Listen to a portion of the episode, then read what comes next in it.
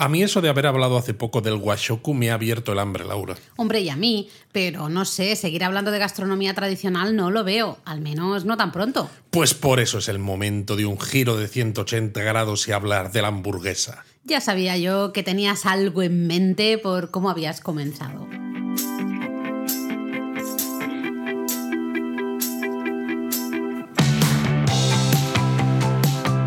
Bienvenidos a Japón a Fondo, El podcast sobre Japón de la mano de japonismo. patrocinado por Lexus Experience Amazing.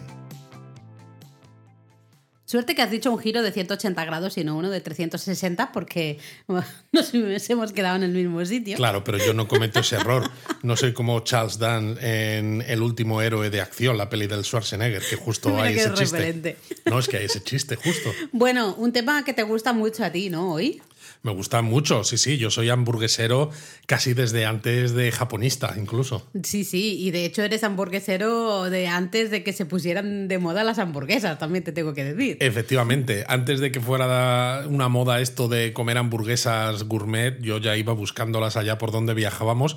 Y a veces me pregunto, porque en mi antiguo blog, mi blog personal, que está Mm. un poco ahí durmiendo el sueño de los justos, eh, hacía reseñas de ves. restaurantes de hamburguesas, pero claro, ahora lo que se lleva es hacer vídeos en Reels, TikTok, estas cosas. Si yo hubiera seguido por ese camino, a lo mejor ahora Laura sería un influencer. Vete tú a saber, vete tú a saber. Pero bueno, estoy segura que mucha gente nos está escuchando y está diciendo, pero ¿hamburguesas de verdad? Eso me ¿Hamburguesas pasó. en Japón? Totalmente. Eso me pasó alguna vez que hablé de hamburguesas en Japón con algunos amigos que decían: No, pero no puedes escribir de hamburguesas en Japón porque esto no es japonés, esto no Mm. tiene sentido. Y dices, ¿cómo que no?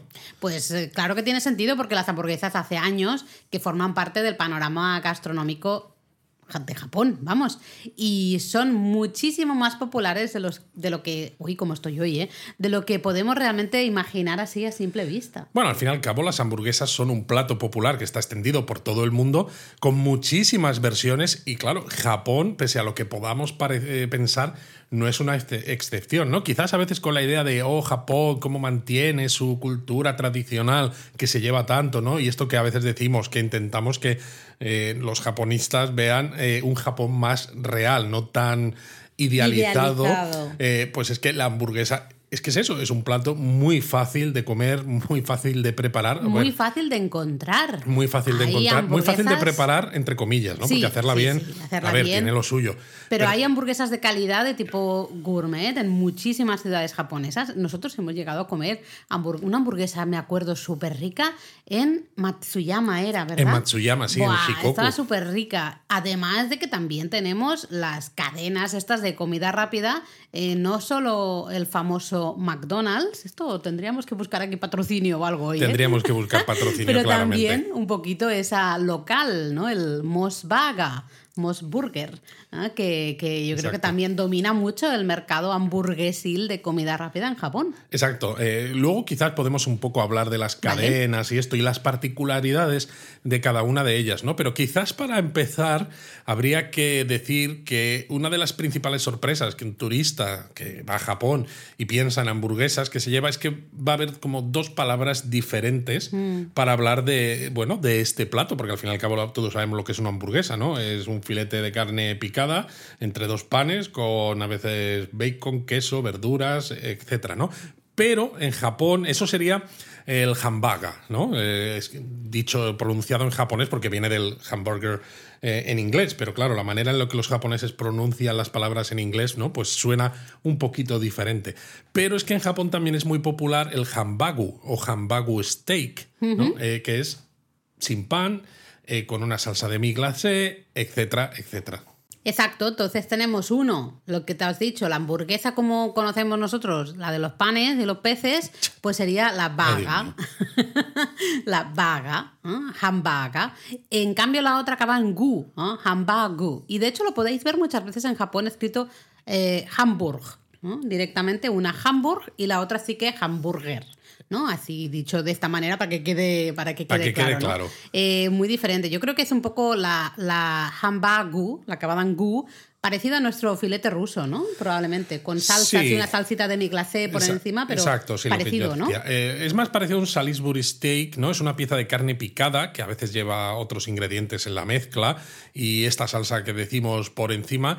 Y el otro es más nuestra hamburguesa. Lo curioso es que este filete de Hamburgo, ¿no? que es el Hamburg Stick, el Hamburgu, llegó y se popularizó, claro, mucho antes que la hamburguesa convencional, esta de dos panes, ¿no? que conocemos todos hoy en día. Y de hecho, Japón es uno de los países en los que más se consume la hamburguesa de esta otra manera, ¿no? En plato, con la salsa y sin pan. Sí, es, eh, vamos, o sea, es que en todos los family restaurants tienen siempre este tipo de, de hambagu, el filete ruso este de Hamburgo. Y yo creo que cuando se viaja con niños a Japón es una de los, bueno, estos family restaurants, ¿no? Son perfectos porque aparte de pasta, pizza, estas hamburguesas al estilo japonés, ¿no? El filete de Hamburgo realmente yo creo que gustan a todos los niños. Sí, es fácil. Una curiosidad, los dos términos están escritos siempre en katakana, en japonés. Si leéis japonés, los vais a ver escritos en katakana para, o sea, dejar claro que son realmente conceptos, que son términos extranjeros o de origen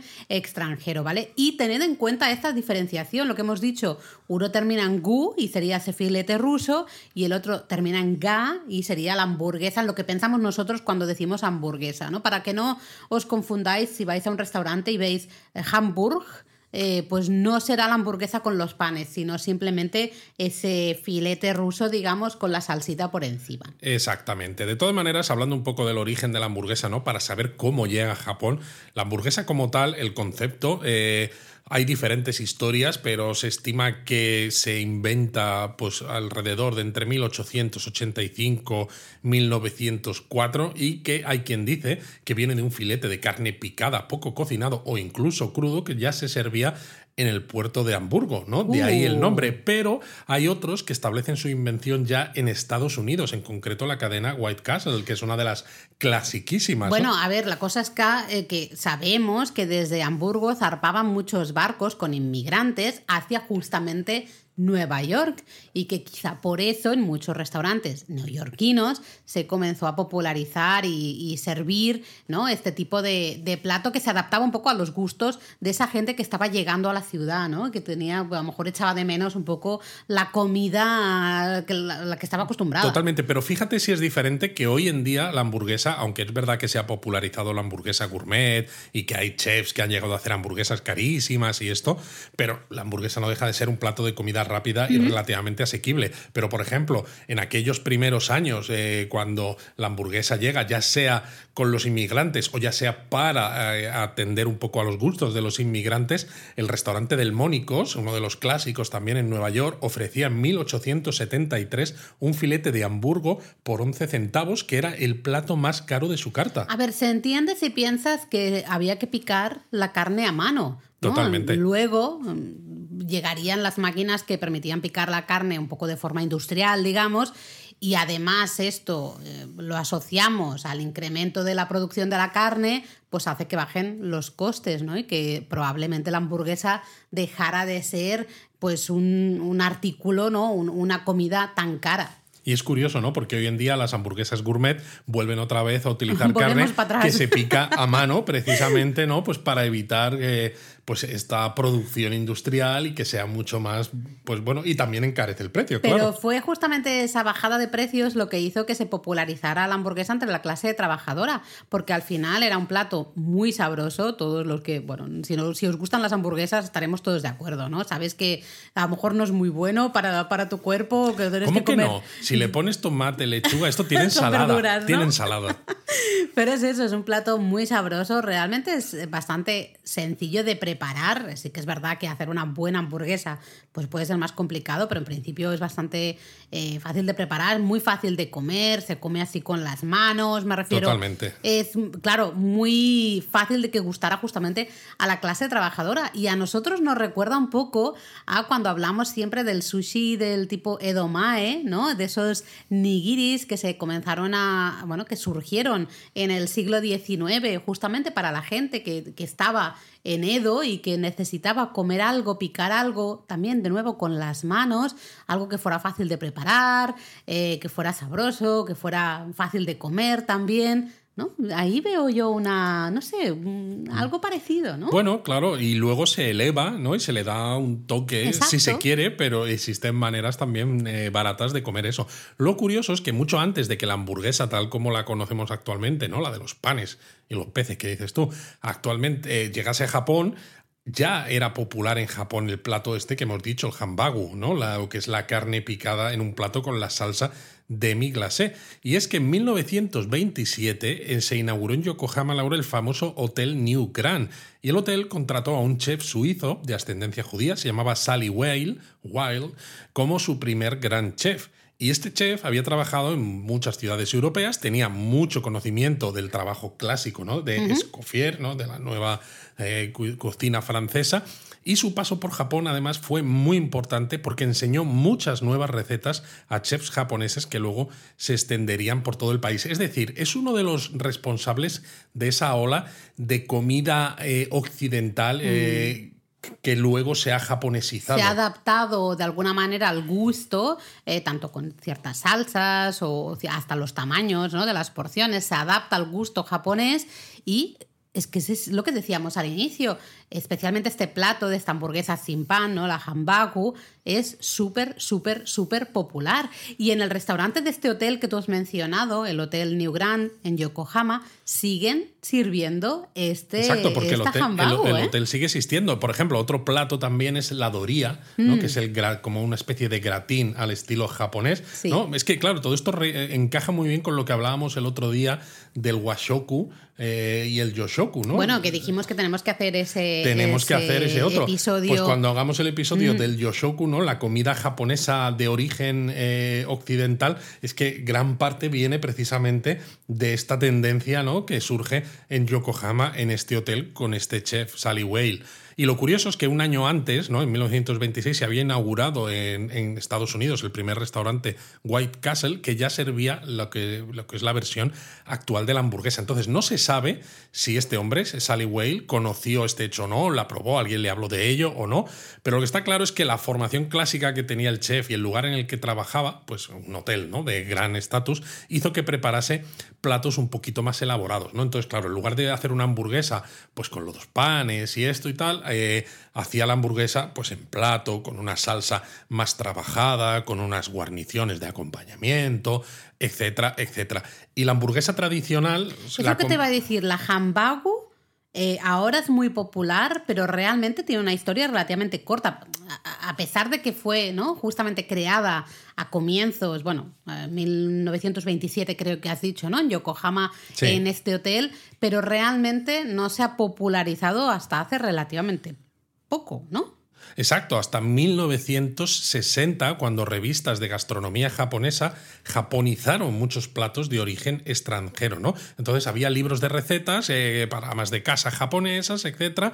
Y empezaron a incorporar estos libros de receta platos que hasta ese momento solo se encontraban en restaurantes. Entonces, claro, el hotel, este hotel New Grand de Yokohama era un hotel importante, de alto standing, todo lo que tú quieras, pero eso evidentemente limitaba la cantidad de gente que era capaz de ir y probar su gastronomía, ¿no? Entonces, hasta que no empezaron a popularizarse los libros de recetas, oye, la hambagu, ¿no? Está con la salsa de miglas y tal, puede ser un plato interesante para hacerlo en casa, ¿no? Lo puedes hacer en casa. Empezó a calar entre las amas de casa, ¿no? Recordemos, la, la década de 1960 es este milagro económico japonés, estaban los salarimán todo el día trabajando, pues para intentar sacar el país adelante, y había como esa idea de país de pues tenemos que poner todo nuestro empeño. Entonces los hombres trabajan y las mujeres en casa. Las mujeres haciendo hamburger steak. Que por cierto, eh, tenemos receta en la web. Tenemos, tenemos. Lo que tú estabas diciendo, que es un plato que puede salir relativamente fácil del restaurante. Evidentemente en el restaurante pues te usarán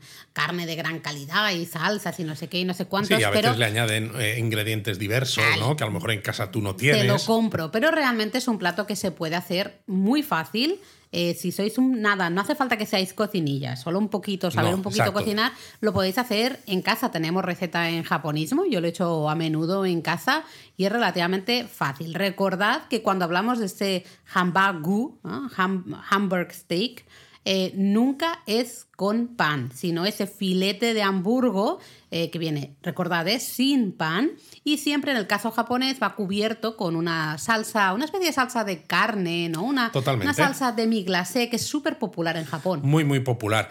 Y normalmente la carne picada en la hamburguesa japonesa, ¿no? Para diferenciarla de la hamburguesa, digamos, llamaremos la convencional, la que encontramos en todas partes, pues lleva junto con la carne, pues lleva incorporado cebolla, pan rallado, otros ingredientes, ¿no? Cosas que no se suelen encontrar en la carne picada de una hamburguesa actual, aunque curiosamente mucha gente cuando hace hamburguesas en casa a veces sí que le incluye este tipo de cosas y la, y la pone luego entre dos panes. Porque también mucha gente usa como la receta del filete ruso, que también es un plato muy típico al final. Ahora ha pasado como un poco de, de moda, sí. sí, ya no se hace tanto, pero yo creo que en el pasado era bastante habitual también el sí, yo recuerdo que mi madre hacía filetes rusos, estaba muy bueno. Exacto.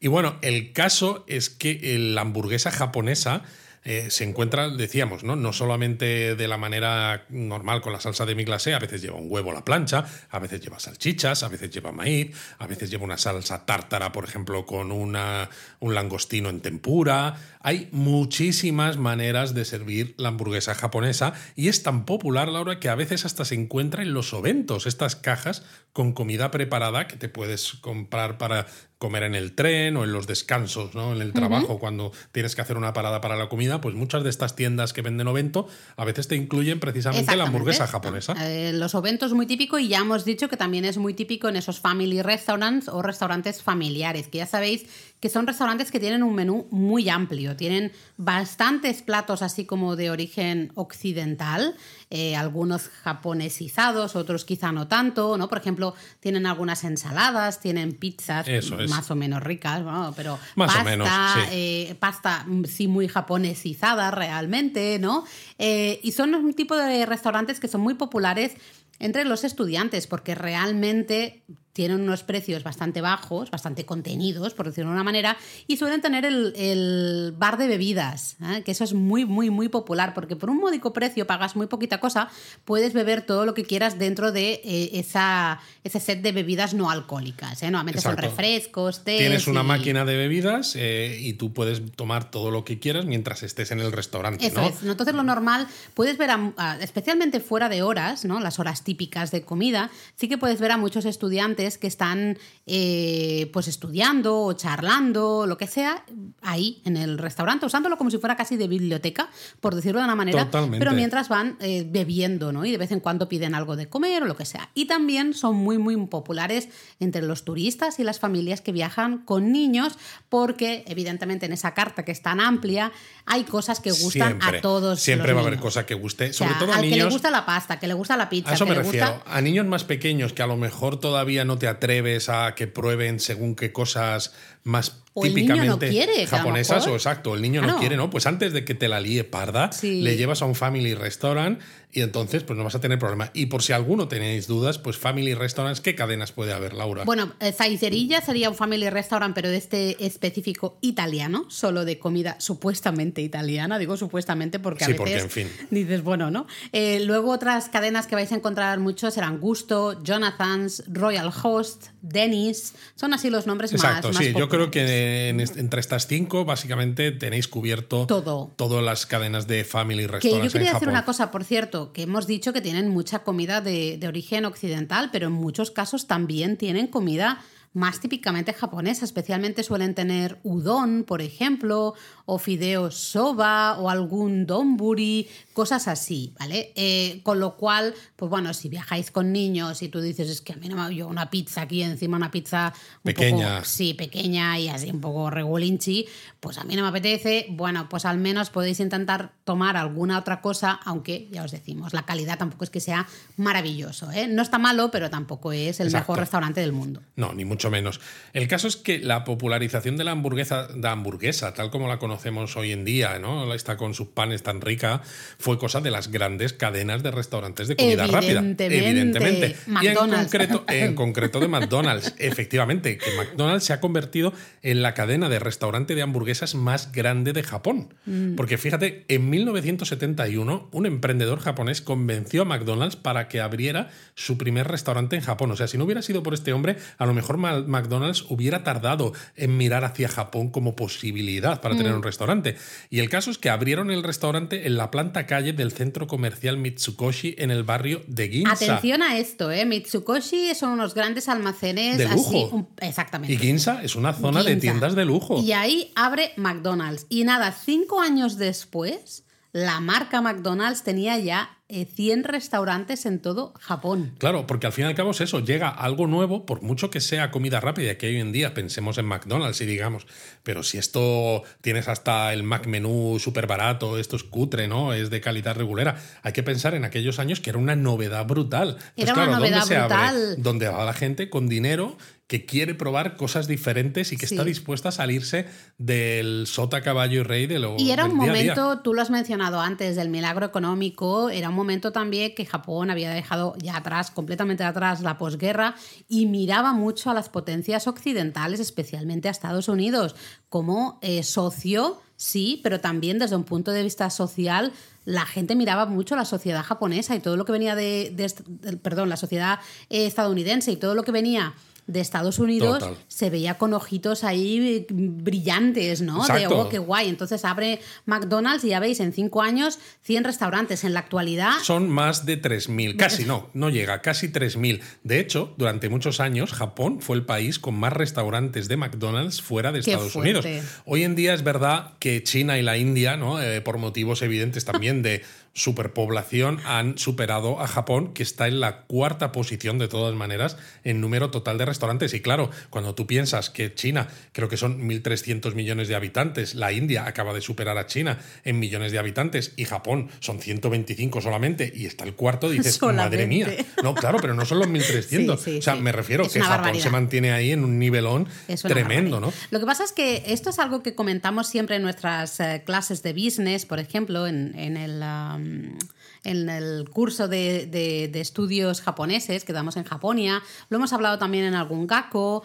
Eh, McDonald's en Japón ha sabido adaptarse mucho al público local. Bueno, McDonald's en general lo hace en casi cualquier país, siempre saca alguna versión, ¿verdad? Que es típica de o, con ingredientes locales de ese país, pero en el caso japonés yo creo que es paradigmático. porque en España, ¿qué han hecho que sea típicamente bueno, han hecho hamburguesas con Dani García, han hecho hamburguesas con jamón ibérico. Vale, pero son como temporales. Sí, son temporales. Son cositas que van haciendo de por tiempo limitado, ¿no? Sí, eso eh, sí. Temporales y dices, bueno, vale. Eso pero es verdad. en Japón eh, hay de hecho, es mi hamburguesa favorita. Yo siempre, si hay que ir a McDonald's, yo al menos, mira, estoy contenta porque puedes probar la teriyaki McBaga, la hamburguesa de teriyaki, con ese glaseado, ¿no? Esa salsa claro, que Pero lo curioso que es que lo que hay que decir es que esa hamburguesa es de cerdo. Es de cerdo, sí, sí, que quizá por eso me gusta, porque a mí las hamburguesas a veces, no de ternera, no me suelen gustar las de comida rápida menos, es verdad. o sea, a ti una buena hamburguesa de ternera te gusta, pero las de comida rápida, como la carne está como mucho más prensada, no, me no te gusta tanto. En cambio, justamente la teriyaki, como es de cerdo, con ese, claro, la salsita, ¿no? Teriyaki. Una salsa dulzona. Dulzona, me encanta. Desde 1989 tienen la teriyaki y vamos, ya es un básico. En la carta de McDonald's, la teriyaki aparece como de esas hamburguesas clásicas, de las que no desaparecen, ¿no? Exacto, yo creo que esa es la principal diferencia, que esa hamburguesa llegó y se ha quedado y de hecho en algunos otros países asiáticos también se, ha extendido también, ¿no? ha, calado entre, entre el público. Y luego eh, sí que es verdad que lanzan muchas ediciones limitadas, eh, muchísimo, eh, especialmente fijándose en las cuatro estaciones, en eventos específicos. Nosotros también lo hemos hablado un montón en el curso de las cuatro estaciones y, demás, pero pues yo qué sé, el tsukimi, pues tenemos hamburguesas específicas, o para Halloween, pues también hamburguesas específicas, o para el sakura, ¿no? la floración de los cerezos, hamburguesas esto creo que lo han sabido hacer muy, muy, muy, muy bien. Totalmente. Luego hay otras cadenas de hamburgueserías de origen estadounidense también, claro, ¿no? Los casos más claros en Japón serían Burger King o Wendy's. El caso de Burger King es curioso porque tardó bastante en llegar a Japón, ¿no? Comparado sobre todo con McDonald's, en 1996. Sí. Nunca tuvo demasiados restaurantes y es curioso porque en 2001 tuvieron que cerrar debido a, a la guerra de precios con McDonald's, ¿no? No pudieron competir. Claro, McDonald's ya tenía muchísimos restaurantes y ellos, aunque bajasen mucho los precios, su economía de escala era muy superior a la de Burger King. Pero luego, bueno, aunque cerraron en 2001, en 2007 volvieron a abrir, ¿no? Con nueva dirección de la empresa, etcétera. Y bueno, se está extendiendo. Se está extendiendo, pero no está al nivel de McDonald's. No, ni mucho McDonald's menos. lo ves de verdad. En cualquier estación de tren sales y pum, te encuentras un McDonald's. Están absolutamente por todas partes. Eh, hay una obsesión realmente. Y además es curioso porque el McDonald's de Japón eh, suele tener el logotipo también escrito en katakana Sí, en japonés. sí. Que a ver, es fácilmente reconocible, Sí, ¿no? por los colores. Pero ponen. McDonald's. Sí. Ah, y ahora que estoy hablando de McDonald's, me acuerdo del primer año que estuvo en, estuve en Japón, viviendo en Japón, que podías coleccionar en McDonald's unas Hello Kitty que, bueno, había, había varias, ¿no? Había una parejita que iban vestida, eh, ella, de, de- era una boda japonesa, ¿no? Con lo cual la Hello Kitty vestida ahí con el kimono de boda y el Hello Kitty, porque no sé, era un señor, eh, vestido con su hakama, ¿no? Luego había otra pareja que iban vestidos así con los trajes chinos y demás. Y yo recuerdo, tenéis que entender, el año 2000, yo era estudiante, siempre lo he dicho, era muy pobre, muy pobre, muy pobre. Muy pobre. Pues eh, yo conseguí todas las muñequitas Hello Kitty. Pero, ¿cuál fue el problema? Que cuando me tenía que volver a España, pues eso no cabía en la maleta, no me cabían ya en las cajas para mandar en el barco y las regalé, las regalé a compañeros. Ay, qué pena. Me da ahora mucha mismo rabia. eso en, en sitios de subastas Buah, está por las pero nubes. es que aunque no sea subasta, la- especialmente las chinas eran muy bonitas también, la, la parejita china, pero la parejita japonesa era súper bonita y eso te lo regalaba McDonald's, pues no, recuerdo si era con cuponcitos que ibas acumulando puntos, ¿no? Digamos, Eh, qué rabia me da, me da mucha rabia haberlas regalado.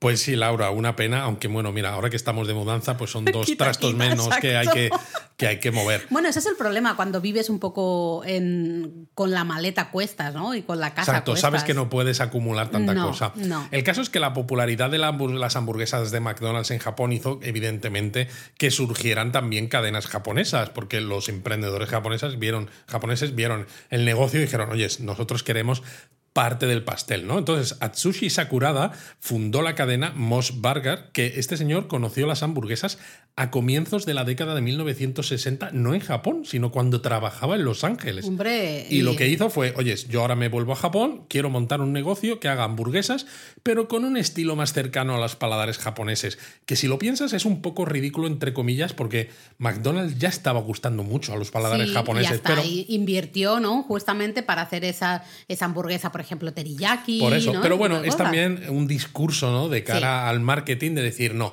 Mos Burger va a ser la hamburguesa para, ja- para japoneses. Esta es la nuestra. McDonald's es la de los otros, ¿no? De- es la exacto. nuestra. De hecho, Mos Burger es la segunda cadena de hamburgueserías más grande de Japón. Tiene más de 1.200 restaurantes y solo McDonald's está por encima. Además, aparte de Japón, también están otros países asiáticos, ¿no? Como Taiwán, Singapur, China, Corea del Sur, en fin, en, en varios, Exacto. varios lugares. Lo que sí que a mí me parece destacable o que tenemos que destacar de Moss Burger es que son hamburguesas mm, diminutas, Luis.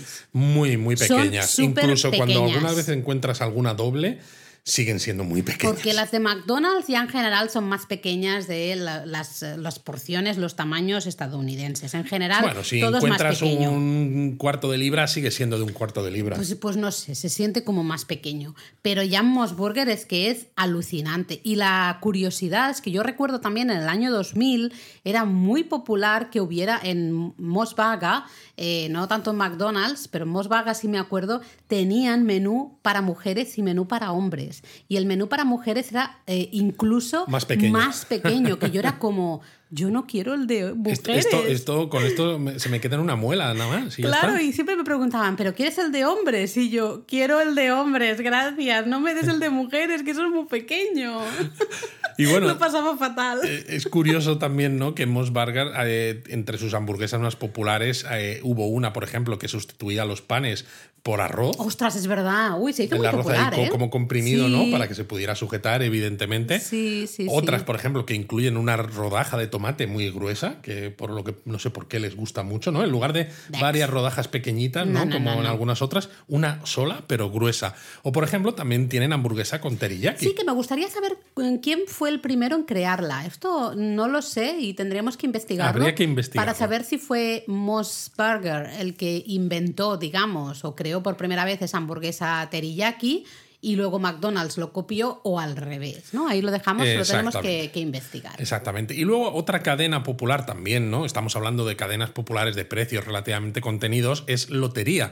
Lotería, eh, con dos T's, se, eh, se fundó en el año 1972 y en este caso fue un emprendedor coreano que desde entonces se ha extendido por Corea del Sur y otros países de la zona. Tiene 300, más de 300 restaurantes en Japón, aunque donde realmente es fuerte, claro, es en Corea del Sur y las hamburguesas son muy parecidas a las de McDonald's y Mos Burger, que inicialmente un poco más limitado para ofrecer quizás eh, mayor facilidad a los clientes, ¿no? Al tener menos posibilidades de entre las que elegir, te volvían menos loco, ¿no? Pues es como hay cuatro cosas prácticamente, pues ya está. Lo que aquí es interesante es que en 1977 Lotería eh, creó la hamburguesa de gambas. Exacto. Que luego eh, copiaron tanto McDonald's como Moss Burger en Japón, ¿no? Eso me, parece súper curioso. una hamburguesa de gambas que si tú intentas encontrarla en un McDonald's en España, por eh, ejemplo, en Argentina, Chile, México, te van a decir, pero tú estás y loco. Es súper popular en Japón, muy, ¿eh? Muy, popular. Muy, muy, muy popular.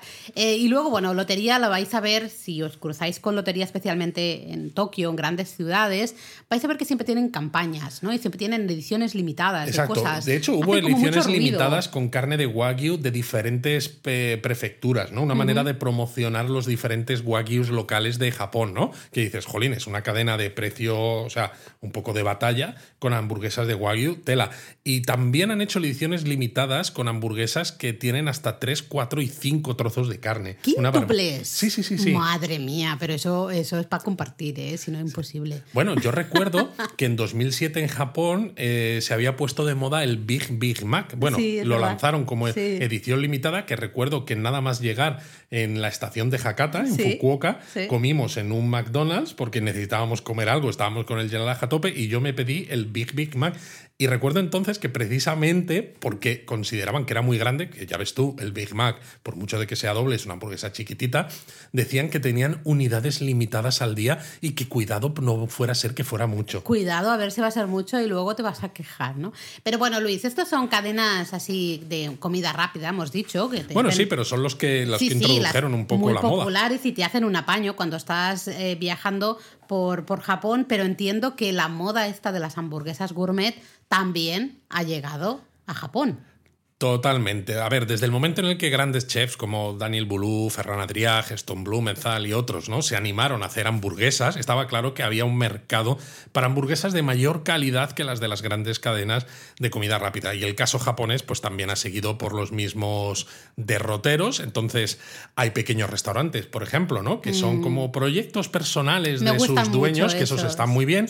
Hay otros pues que son cadenas especializadas en hamburguesas que intentan ofrecer una versión más cercana también a los paladares japoneses, pero cuidando un poquito más esa hamburguesa, esa carne, el picado de la carne, etcétera, ¿no? Te las hacen al momento, todas estas cosas, ¿no? Entonces, por ejemplo, si nos vamos a cadenas de calidad, pues no son restaurantes donde las hamburguesas sean como las de un McDonald's, ¿no? En ese punto, no tan baratas, pero tampoco es una locura de estas que digas, es que aquí los ingredientes te van a costar un ojo de la cara. Pues no sé, por ejemplo, una de las primeras que hubo así de calidad. Una muy popular, Kuaina. Kuaina, yo creo que estamos todos ahí esperando esto, ¿no? Eh, es de origen hawaiano. De origen hawaiano. De hecho, nosotros cuando las probamos la primera vez fue en 2007, si no recuerdo sí, mal. 2007, y a mí me flipó, personalmente, yo era joven e inexperta, me flipó lo de eh, tomar una rodaja, o sea, que hubiera una rodaja de piña en la hamburguesa, que a mí que me gusta mucho la combinación dulce-salado, me encanta me flipó. Eh, Fue como, yo quiero eso, yo quiero eso con la Exacto. piña. Y estaba deliciosa. las cosas Estaba son. bueno. De hecho, en aquel momento, Kuaina solo tenía un local en todo Tokio, Sí. que es el que estuvimos nosotros en Odaiba. Odaiba. Desde entonces han abierto varias varios restaurantes más, no solamente en Tokio, también en Osaka, en Fukuoka, etc. Luego, por ejemplo, ¿no? cadenas internacionales que tienen presencia en Japón y con hamburguesas de mayor calidad, pero sin llegar a ese punto gourmet tan eh, exagerado, pues por ejemplo tenéis Umami Burger, que tiene varias localizaciones. Nosotros estuvimos en uno que había por Aoyama Omotesando. Sí. Tienes Fat Burger, que abrió hace relativamente poquito, 2019 creo, en el centro comercial Magnet, En en, Shibuya, Shibuya. que también estuvimos. También han abierto, por ejemplo, Carl's Jr., que tiene varios restaurantes, ¿no? Uno de ellos, por ejemplo, el Diver City, en Odaiba, donde está el Gundam Unicorn. Sí. Shake Shack tiene también varios restaurantes, ¿no? en Sí, Tokyo Dome City, y en, Shinjuku, Station, exacto, etcétera. Tiene, tiene lugares interesantes. Y además, Shake Shack fue una de las primeras cadenas que apostaba así por ingredientes un poco de primera, pero con manteniendo como la- el concepto de servicio rápido, de comida Servicio rápida. rápido, pero por ejemplo, Shake Shack es lo que tú dices. eh, apostó por ingredientes de primera porque su carne eh, nunca se congelaba. Mm. Es decir, se picaba en el día se re- y se refrigeraba, evidentemente, pero no se congelaba, con lo cual sabías que siempre estaba pues eh, hecho al momento, fresca, digamos, fresca, ¿no? Que es- perfecto. por eso dices, no es comida rápida del estilo McDonald's, ¿eh? pero tiene esa parte de, de gestión, ¿no? De servicio rápido, pero en cambio los ingredientes tien- tienen un puntito extra, ¿no? Es un puntito por encima. Y al igual que pasó cuando surge McDonald's en Japón, ¿no? Que entonces llegan algunas empresas japonesas y dicen, queremos hacer lo mismo al estilo japonés, pues en el momento en el que llegan cadenas que son un poquito mejores que McDonald's, surgen otras Mm. que también son japonesas que intentan ofrecer algo parecido, ¿no? Entonces tienes, por ejemplo, Freshness Burger, Ah, que es japonesa, que el, cuyo primer restaurante abrió en 1992, ¿no? Y el propio nombre, Freshness, ¿no? Ya intenta trasladar esa idea de que los ingredientes son frescos, de temporada, diferentes, ¿no? O, por ejemplo, The Third Burger, ¿no? La tercera hamburguesa. Abrió su primer restaurante en 2012 y su nombre hace referencia a que no son del primer tipo, ¿no? Los de cadena de hamburguesas clásica, ni los del segundo tipo, que son las hamburguesas gourmet más caras, sino algo intermedio. Y oye, hablemos pues de, de las gourmet, ¿no? Justamente que yo creo que cuando estás buscando hamburguesas de calidad, eh, a ver, las cadenas, ¿no? Evidentemente McDonald's no Son sería fáciles de calidad. encontrar, eso es Las cierto. cadenas, exacto, son fáciles de encontrar, pero tú dices, yo, yo realmente prefiero eh, esos pequeños restaurantes de los que tú hablabas, ¿no? De, eh, en muchos casos son apuestas personales, tenemos a veces es un one-man show, ¿no? Una persona, dos personas como mucho, trabajando en un pequeño local, haciendo todas las hamburguesas, sirviendo las, las mesas, cobrando, limpiando las mesas, lo hacen todo, ¿no? Eh, creo que en Tokio especialmente, en, Japón en general. Sí, pero Tokio, es una locura la cantidad de sitios que hay así. Y hay eh, un montón, pero además de gran calidad. de gran calidad y además eh, bastante longevos algunos, Sí. porque por ejemplo Firehouse, ¿no? la casa de fuego, está cerca, relativamente cerca de la Universidad de Tokio, lleva más de 20 años abierto, se le considera el decano de las hamburguesas de Tokio, de hecho, ¿no? Y a veces eh, suele haber cola para entrar, nosotros tuvimos que esperar cola, ¿no? Y claro, más de 20 años en una ciudad como Tokio, pues que hace 20 años no había el turismo que hay ahora. Y lo que se mueve, lo que se mueve todo en Tokio, que las cosas abren y cierran y Exacto. se construyen cosas y se pum, se tiran a... Es que todo cambia eh, en Tokio especialmente de una manera vertiginosa, que esté ahí Firehouse Y que durante estando. 20 años es tremendo. Espero que estéis, por cierto, con el lápiz. La- con el lápiz y papel, sí, esto es importante. Estamos dando aquí un montón de recomendaciones. Yo creo que podrías das- dar alguna recomendación más de lugares. Sí, así. mira, pues si, está en- si estáis por ce- cerca de Omotesando, ¿no? El santuario Meiji, Harajuku y todo esto, pues tenemos las hamburguesas de, de Great Burger o las de Teddy's Bigger Burgers, que ya llevan unos cuantos años, ¿no? Haciendo las delicias de los locales, que también hemos estado en ambos. O, por ejemplo, hay una pequeñísima cadena eh, que se llama Burgermanía, que tiene tres restaurantes sí. en Tokio. Nosotros hemos estado en dos de los tres. Tienen hamburguesas muy, muy ricas. O, por ejemplo, Sunny Diner, que tiene también algunos res- varios restaurantes, ¿no? Pequeñitos, eh, con estética diner. Eh, nosotros estuvimos en el principal de ellos, que está en Kitasenju, Kitasenju, al norte de, de Tokio. Es un sitio, además, está ni siquiera. No es que estuviera lejos de la estación, pero tampoco estaba pegado a la estación, tenías que caminar una, un poco. una callejuela y había que subir unas escaleras. No, no era, no, No, de no las era el de las escaleras era escaleras. otro. Perdón, sí, sí. me Pero estaba también tenías que meterte un poco por entre era- callejuelas. ten- Tenías que ir a buscarlo, ¿no? Luego yo recuerdo otro clásico que sería Brothers. Exacto. Brothers comenzó con un único restaurante, bastante pequeño, de hecho, que siempre se llenaba, y han ido añadiendo, por Ning 8, han ido añadiendo otras localizaciones, creo que tienen cuatro restaurantes en total, y es curioso porque son de estilo australiano, Mm. Que precisamente incluye piña entre sus ingredientes. ¿no? Aquí también en Brothers es común encontrar piña, una rodaja de piña en la hamburguesa. Y de lo que hablaba yo antes de esos proyectos personales, a veces esos one-man shows, ¿no? O, o O two-man- show. show. Eh, ¿Recomendamos alguno? ¿Podemos recomendar alguno? Bueno, hemos dicho antes, lo he mencionado yo así de pasada, en Matsuyama. se llamaba ¿Recuerdas cómo se Kobe llamaba? Garage Café. Kobe Garage Café, vale. Estaba, recuerdo que estaba al final, mm, muy cerca de la salida sur de la calle comercial techada, la Shotengai Hokkaido, eh, un sitio ya bastante poco turístico, Sí, realmente. porque la esta, esta Shotengai, ¿no? Las Shotengai son las calles comerciales techadas normalmente en Japón. Bueno, ya te tienes que ir a Matsuyama, ¿no? Que aunque es una ciudad importante tampoco, en ¿eh? Shikoku, pues eso, está en Shikoku. Y en la entrada, digamos, a la calle comercial eh, está en la calle por la que pasan los tranvías y demás. Pero es que, claro, te tienes que ir Al al, final. otro lado de. Eso es, al extremo, Y ¿eh? ahí es que dices, aquí no pasa ni un solo turista Pues nunca. yo esa hamburguesa la recuerdo, no sé si es porque también estábamos muy cansados, Yo creo, yo creo ser, que pueden ser las dos cosas. pero re- la recuerdo como una de las grandes hamburguesas que hemos tomado en Japón. Estaba muy buena. O, por ejemplo, The Burger Craft Ay, sí, en Asakusa. Asakusa. Que es un sitio, pero que está en Asakusa, pero tampoco en la parte típica de Asakusa donde está Más en las el callejuelas un poco, a ver, sigue siendo una Shotengai por la que puedes pasar, ¿no? Sí. Si eres turista, pero no está justo en lo que sería el itinerario típico del giri, ¿no? De los turistas que vamos a Asakusa a ver el templo Sensoji. Y de hecho tal me cual. consta que ha habido varios Sí. lectores que han ido a The Burger Craft desde que publicamos un artículo sobre esta hamburguesería y le han enseñado el post al señor de The Burger Craft que estaba súper Y el señor debía estar en plan de ¿qué, qué es esto, ¿no? Yo luego recuerdo una que quizás, eh, quizá Una mi de mis favorita. favoritas, yo sí. creo que es mi favorita,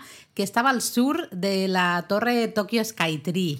¿no? Unchained Diner. Eso, Unchained Diner. Una zona, esto sí, súper residencial. Estamos fuera de todo ese complejo de Solamachi, de la zona de, de la Skytree. Es que de nuevo es otro sitio que no está muy lejos de una zona muy turística, tanto para turistas japoneses como para Sí, sí, occidentales, sí. pero como te tienes que salir unos 10 minutillos o 12 andando, ya ahí no llega nadie. Sí, y estaba y espectacular. además con unos tamaños importantes. Un ¿eh? tamaño importante. Eh, Y de las bebidas también. aprende, por favor, la bebida. Nos pedimos una Coca-Cola y normalmente en Era Japón. un vasaco gigante. Eh, sí, pues normalmente te dan un vasito pequeñito que dices, ok, eh, aquí era un vaso importante. Me encantó, un chain diner.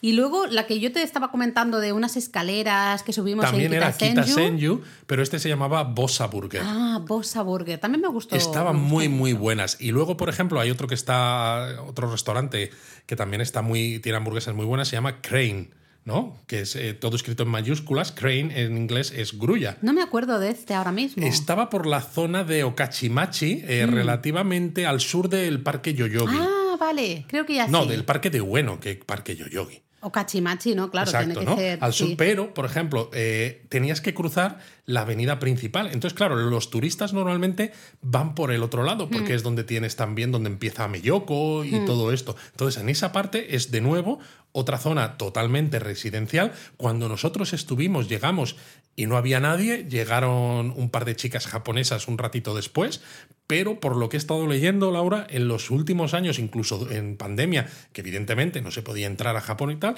pero el restaurante se ha vuelto hiper popular No entre extraña. los locales. Estaba muy bueno, ¿eh? Estaba muy No buena extraña, también muy y a veces hay hasta colas, he leído. Oye, y hamburguesas de Wagyu, porque estamos aquí, ya hemos hablado varias veces del Wagyu, tú lo has mencionado también de pasada al principio.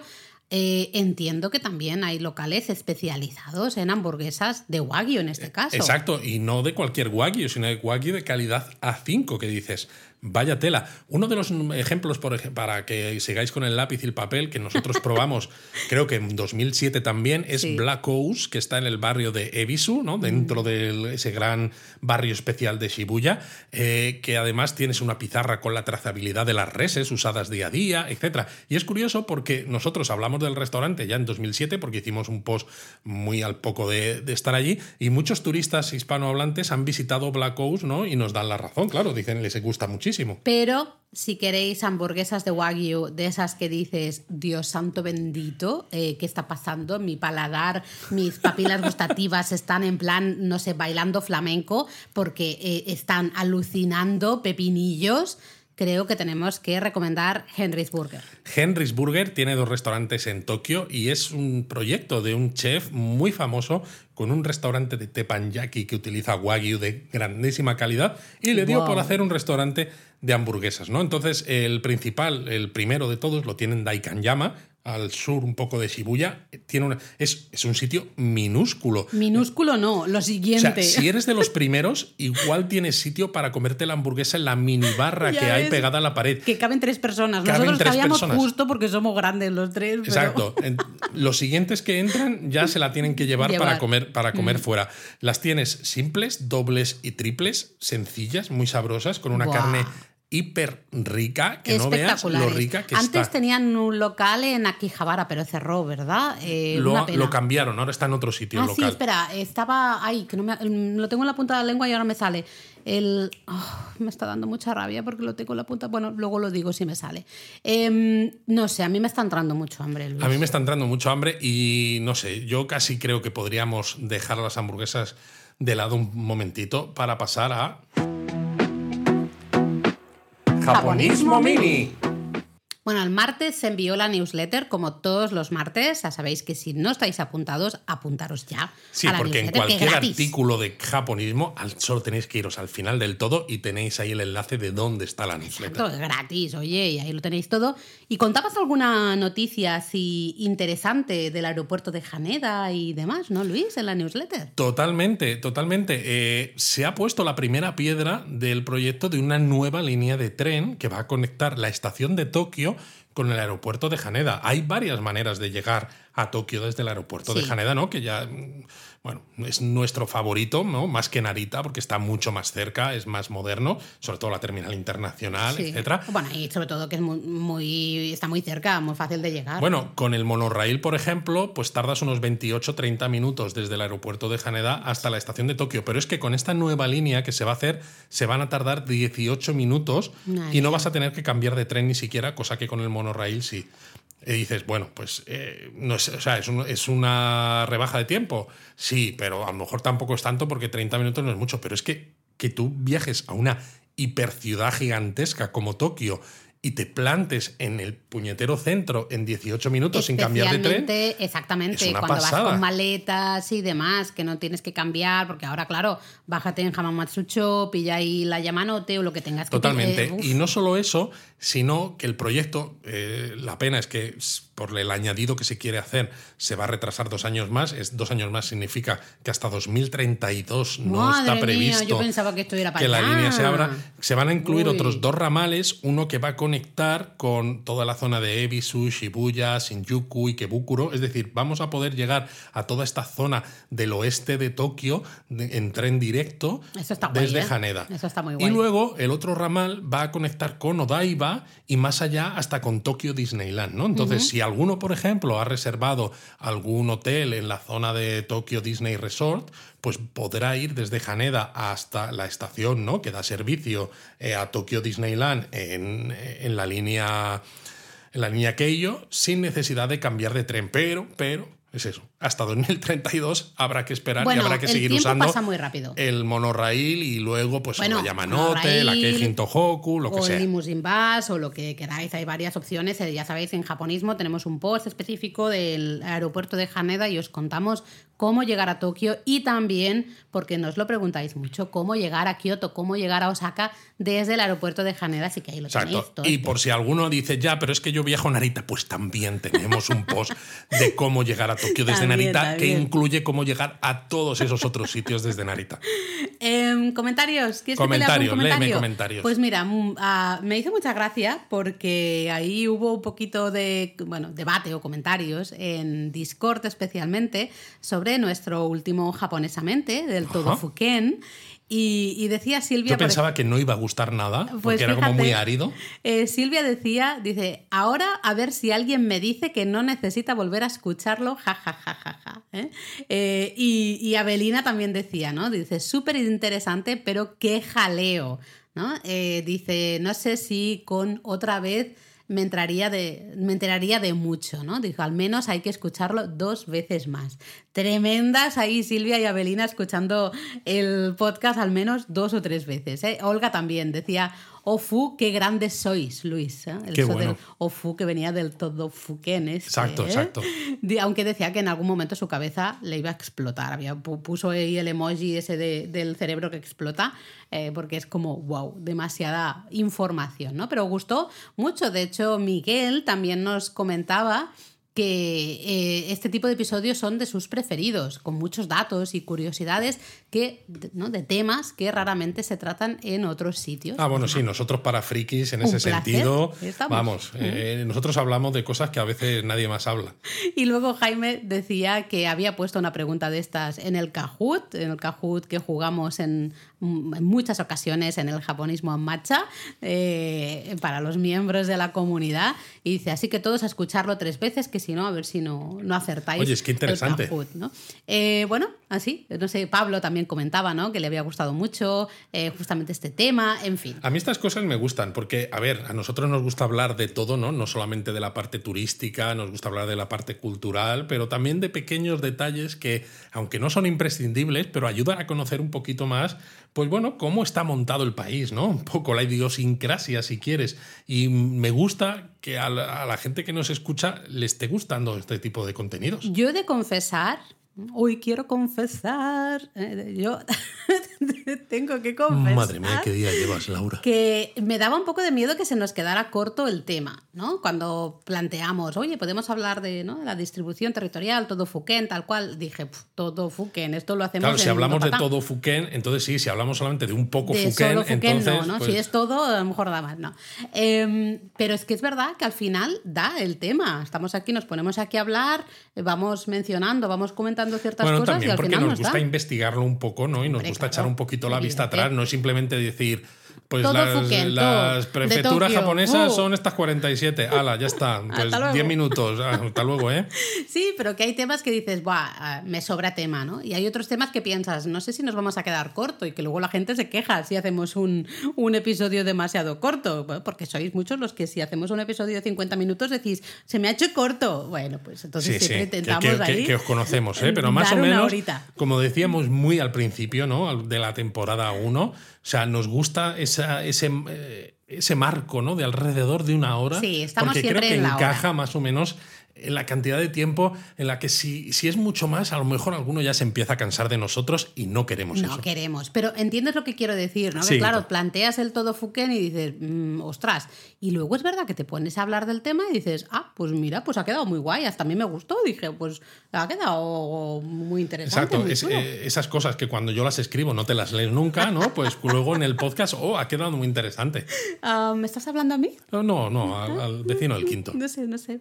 Bueno, palabra japonesa, Luis. Pues hombre, ya que hablamos de hamburguesas y que a veces en algunos de estos restaurantes, como decimos, no son como McDonald's o no son como Mosburger que sirven micro hamburguesas, algunos de estos te permiten incluso pedir una hamburguesa doble. ¿Y cómo se dice eso? Pues lo ponen daburu.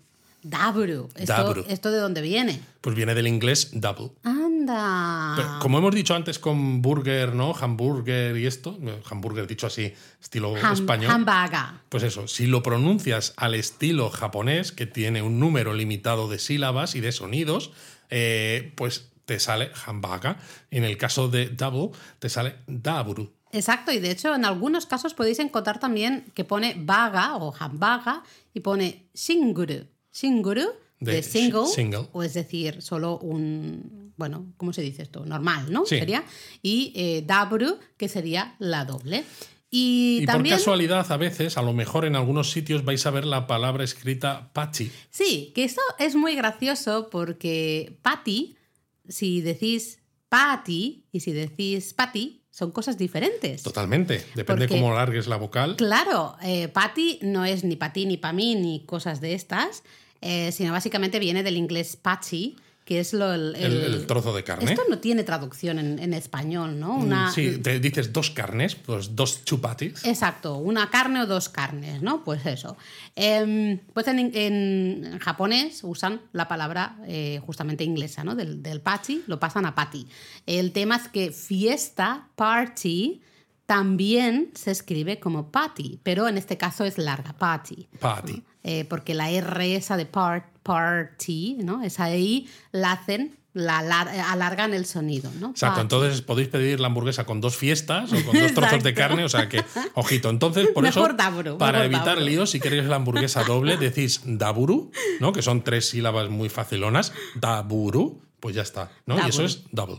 Y bueno, yo creo que hasta aquí, ¿no? Yo creo que ha sido un, un episodio apetitoso, espero que los japonistas eh, hayan tomado buena nota. Y que sobre todo, ya que tenemos un Discord abierto a todos, que nos pongan fotos de esas hamburguesas que se coman cuando viajen a Japón. Así salivamos todos. Yo ahora mismo voy a ver si funciona. Le voy a dar aquí al pin de Star Trek que llevo. A ver si me bimean. Eh, a ver si me bimean ahí a Japón, específicamente al sur de la torre de, de la Skytree.